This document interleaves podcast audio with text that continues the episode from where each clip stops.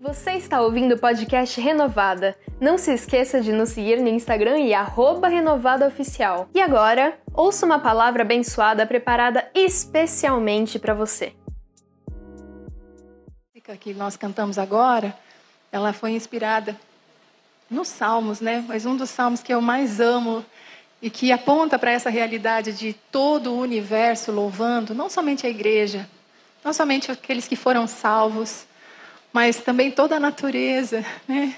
os rios, as árvores, os animais, as estrelas, todos os seres celestiais, tudo louva ao Senhor. É tão bonito quando o salmista começa a descrever, ele vai falando primeiro do céu, das estrelas cintilantes, sol, lua, louvem ao Senhor. Depois ele desce, ele fala animais terrestres, animais selvagens, animais domésticos, as aves, os peixes, tudo louve ao Senhor. Aí ele pega os homens, ele fala reis, poderosos, juízes, homens, crianças, jovens, velhos, todos louvem ao Senhor. Não é lindo isso? Irmãos, vai chegar o dia em que todo joelho vai se dobrar. Aqueles que conheceram Jesus e se renderam a Ele vão se dobrar com profunda alegria, satisfação, com um sonho realizado, né? Esperamos tanto por esse dia. O nosso Rei de glória veio e vai reinar para sempre. Nós vamos nos prostrar com muita alegria, com muita reverência, mas vai haver joelhos se dobrando com profundo remorso porque passaram de maneira orgulhosa pela cruz de Cristo, rejeitaram o Senhor Jesus, ainda assim vão se dobrar. Demônios vão se dobrar, todo joelho, no céu, na terra, debaixo da terra, tudo vai se render ao senhorio de Cristo. E eu anseio por esse dia, amém?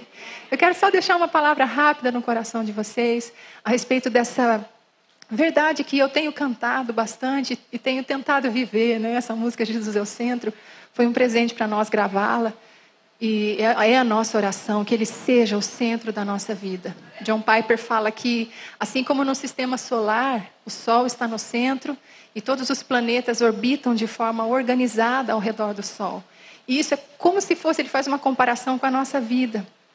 Cada planeta representa uma área da nossa vida nossa família, nosso trabalho, nosso ministério, nossa vida financeira, nossas emoções, nossos filhos. Cada área da nossa vida é como se fosse um desses planetas.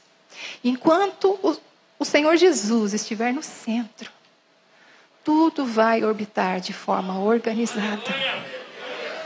Mas quando qualquer um desses planetas resolve ocupar a posição central, então pode haver um caos. Seria assim no universo. Se qualquer um dos planetas quisesse ocupar a posição do Sol, haveria um caos. Então, que Jesus ocupe esse lugar de primazia no nosso coração. E um texto que eu quero ler para você está lá em 2 Coríntios, no capítulo 4. Então, Paulo vai apresentar o Evangelho. Né? Verso 4 diz assim: a minha versão é NVI. O Deus desta era cegou o entendimento dos descrentes para que não vejam a luz do Evangelho da glória de Cristo, que é a imagem de Deus. O que, que Satanás está tentando impedir que as pessoas vejam? A luz do Evangelho da glória de Cristo. Que evangelho é esse? É o evangelho da glória de Cristo, que é a imagem de Deus. E depois no versículo 6 ele fala: Pois Deus que disse, das trevas resplandeça a luz, ele faz referência a Gênesis, na criação de todo o mundo. Disse Deus: haja luz e houve luz. O mesmo Deus que disse, das trevas haja luz, ele mesmo brilhou em nossos corações para a iluminação do conhecimento do quê? Da glória de Deus, onde? Na face de Cristo. Então, no versículo 4, ele fala da glória de Cristo, que é a imagem de Deus. No versículo 6, ele fala da glória de Deus na face de Cristo. Então, nós queremos conhecer a Deus. Deus brilhou no nosso coração, Ele mesmo. Lá no, lá no Gênesis, Ele dá uma ordem e a luz aparece. Mas agora, na nova criação, Ele mesmo resplandece dentro de nós. E só quando isso acontece, a gente passa a entender como é a glória de Deus, como é a glória de Cristo, quão glorioso é Jesus. O que Paulo está tentando dizer aqui é o que ele mesmo experimentou. De perseguidor da igreja, um dia ele teve um encontro com essa luz. Na experiência de Paulo, essa luz primeiro brilhou de forma física, porque ele viu uma luz tão forte que imediatamente ele ficou cego. E ele ouviu a voz do Senhor Jesus dizendo: Saulo, Saulo, por que me persegues? E você conhece bem essa história. Mas estava acontecendo algo no interior de Paulo. Essa luz estava brilhando dentro dele. Quando ele recebe a oração de Ananias, as escamas caem. Paulo nunca mais é o mesmo, porque ele teve um encontro com a glória de Cristo. Essa luz brilhou no coração dele. E aí, irmãos, qual que é o testemunho que ele mesmo vai dizer lá na frente? Quando ele escreve aos, aos Filipenses, ele fala: Mas o que para mim era lucro, passei a considerar perda por causa de Cristo. Mais do que isso, considero tudo como perda comparado com a suprema grandeza do conhecimento de Cristo Jesus, meu Senhor, por cuja causa perdi todas as coisas. Eu as considero como esterco para poder ganhar a Cristo e ser encontrado nele, ser achado nele. Depois, um pouquinho para frente, ele vai dizer: desejo conhecê-lo. Então, Paulo viveu essa experiência à medida que ele entendeu que Cristo não é só verdadeiro, Cristo é glorioso. Cristo é maravilhoso, Ele é fascinante, Ele é satisfa totalmente satisfatório, Ele é encantador. Conforme Paulo entendeu isso, a vida dele foi completamente transformada. Tudo que até então tinha valor, a posição da tribo de Benjamim, fariseu, zeloso, nananã, romano, tinha tantas coisas que Paulo considerava como algo de valor, mas quando ele tem a visão de quem Cristo é, de quão glorioso Jesus é, tudo aquilo perde o seu valor. E Cristo ocupa um lugar de primazia, de superioridade absoluta na vida de Paulo. Quando o próprio Paulo vai escrever aos Colossenses, no capítulo 1, a partir do verso 15, você deve se lembrar desse texto. Ele começa a dizer: Ele é a imagem do Deus invisível. Eu quero ver a Deus, eu vejo Jesus. Eu quero conhecer a Deus, eu conheço Jesus aqui, ó, nas páginas deste livro. Eu encontro Jesus aqui. Eu percebo quão glorioso Ele é aqui. Ele é a imagem do Deus invisível, primogênito sobre toda a criação. Pois nele foram criadas todas as coisas, no céu, na terra, visíveis e invisíveis, sejam tronos, soberanias, poderes, autoridades, tudo foi criado por ele e para ele. Olha a visão que Paulo tem desse Jesus. Depois ele vai dizer que ele é a cabeça da igreja, ele é o princípio e o primogênito dentre os mortos, para que em tudo tenha a supremacia. Supremacia significa superioridade absoluta. Irmãos, Deus exaltou a Jesus.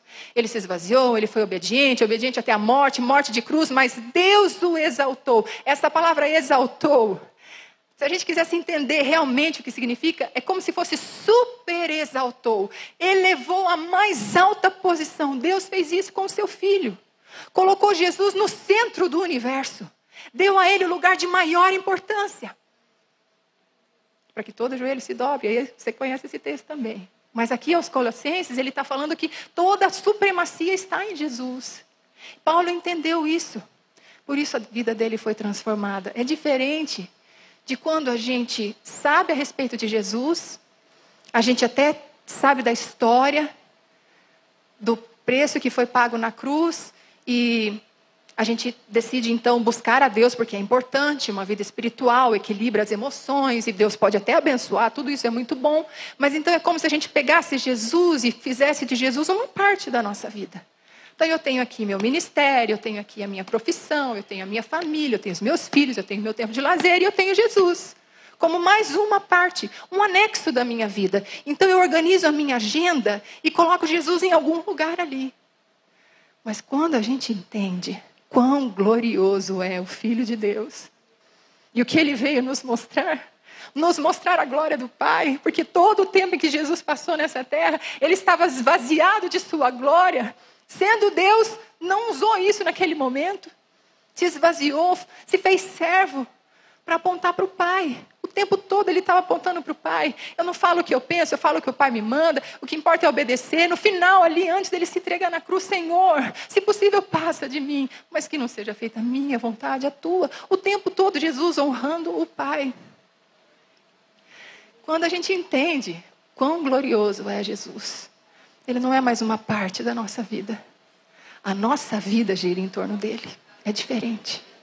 Então, a minha agenda, ela é feita com base em quem Jesus é, ao redor de Jesus. É tudo por Ele, é tudo ao redor dele, é tudo se Ele permitir, tudo depende dele, é diferente. Vocês conseguem perceber a diferença? E o que Deus está querendo que nós, como igreja, vivamos nesses dias é essa centralidade de Jesus, não só nos dias de culto, mas no nosso dia a dia. Na segunda-feira, quando a gente não vem para a igreja, no nosso trabalho, na faculdade, na nossa relação conjugal. Jesus o centro, Jesus o Senhor. Então agora os valores dele são os mais importantes. A vontade dele é mais importante. Não importa muito o que, que vai aqui dentro. Importa o que ele diz. Percebem a diferença? Agora, como nós podemos fazer isso? Como nós podemos fazer com que Jesus seja o centro? Como nós podemos fazer com que Jesus seja o nosso tesouro mais precioso? Vocês desejam isso, amados? Eu sei que para muitos de nós isso já é uma realidade. Eu posso dizer do meu coração, eu estou buscando muito isso. Porque eu entendo que não existe nada nessa vida, nada que esse sistema no qual nós estamos vivendo possa me oferecer que tenha um mínimo de comparação com aquilo que Jesus é.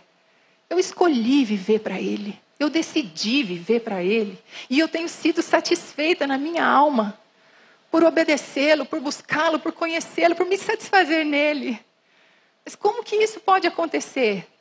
Não é simplesmente uma decisão aqui. É algo que vai mudando dentro de nós. E aí, eu tomo uma frase de John Stott, que para mim apontou um caminho, e pode apontar um caminho para você também. Ele diz que a cruz é o lugar onde a chama do nosso amor é acesa. Mas é preciso chegar perto o suficiente para que as suas centelhas caiam sobre nós. Lutero dizia, acho que é Lutero, não sei, que todo pensamento a respeito de Deus precisa ocorrer à sombra da cruz. E todo pensamento a respeito de nós também precisa ocorrer à sombra da cruz.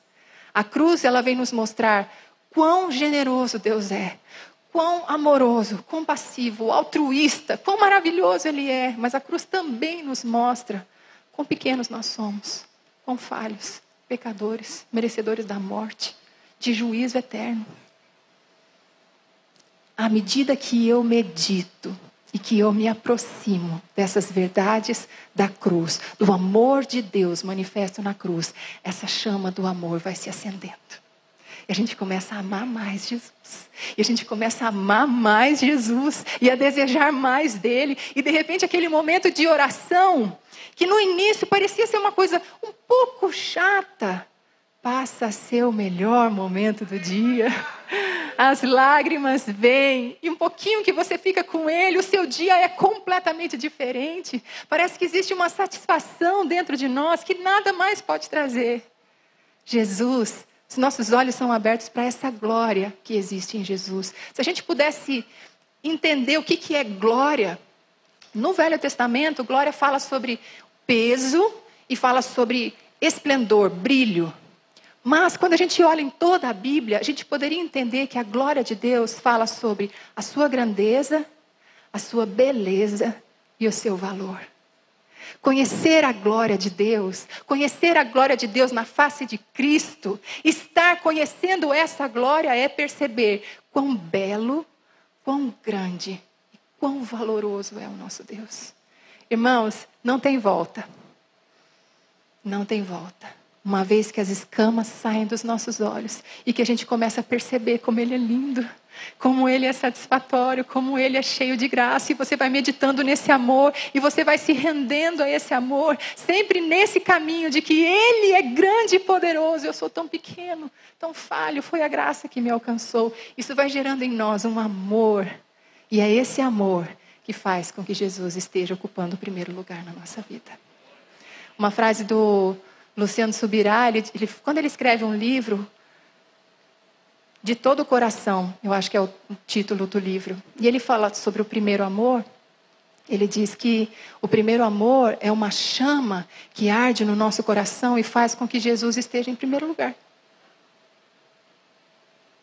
Então, quando lá na frente, né, em Apocalipse, naquela carta à igreja de Éfeso, o Senhor fala que está tudo bem, vocês estão trabalhando bem, muito ministério atuante, igreja viva, várias reuniões, tem ação social, tem um louvor lindo, não sei o que, não, está tudo legal. E além disso, Jesus elogia até o sofrimento, né? Vocês suportam sofrimento por causa do meu nome.